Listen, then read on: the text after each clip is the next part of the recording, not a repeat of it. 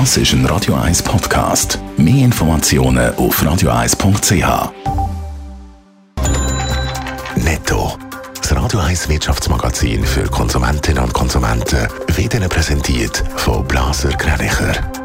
Wir beraten und unterstützen Sie bei der Bewertung und dem Verkauf von Ihrer Liegenschaft blasergreinicher.ch Wirtschaftsinformationen mit Marian Sutter. Swiss bestätigen, dass sie in den kommenden Monaten wegen Personalmangel noch weitere Flüge muss streichen muss. Wie gross das Ausmaß ist, das ist aber noch nicht bekannt.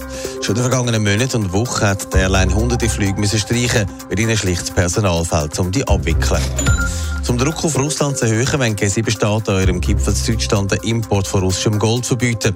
Gemäss dem US-Präsident Joe Biden ist Gold eines der wichtigsten Exportgüter von Russland. Auch in der Schweiz haben in den vergangenen Monaten den Import von russischem Gold zugenommen, was im Moment noch legal ist. Der steigende Cannabiskonsum führt weltweit zu zusätzlichen Belastungen für die Gesundheitseinrichtungen.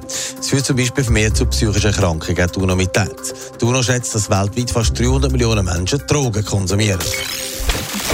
Jedes Wochenende steigt wieder ein Konzert oder auch Open Air. Die Eventbranche die freut sich zwar, dass man wieder Party steigen nach der Corona-Pandemie, aber es läuft nicht alles so, wie es sollte. Adrian Sutter, Pandemie hinterlässt ihre Spuren auch da. Ja, dort das Fest, das Konzert, das Open Air, dort Kilby und genau das ist ein spitzes Problem.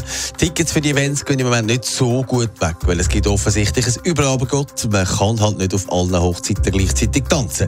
Gemäss der Branche gibt es das Jahr so viele Konzerte in der Schweiz wie noch nie. Und für das braucht es eben nicht nur das Publikum, sondern auch die, die für Speis und Trank oder die Sicherheit sorgen. Und das ist dann eben schon das nächste Problem. Das heisst, auch dort fehlen die Leute. Das ist genau so, wie der Beobachter schreibt, ob bei den Sicherheitsdiensten oder auch den Cateringfirmen, aber auch der Bühnenbauer und so weiter. Auch sie haben einen Personalmangel und kommen natürlich an Anschlag, gerade darum, weil so viel Events stattfinden.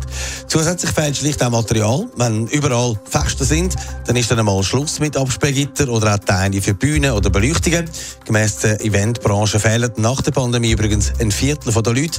Wie in anderen Branchen haben auch sie während der Pandemie andere Jobs gesucht und bleiben dort offenbar dabei. Netto, das Radio 1 Wirtschaftsmagazin für Konsumentinnen und Konsumenten.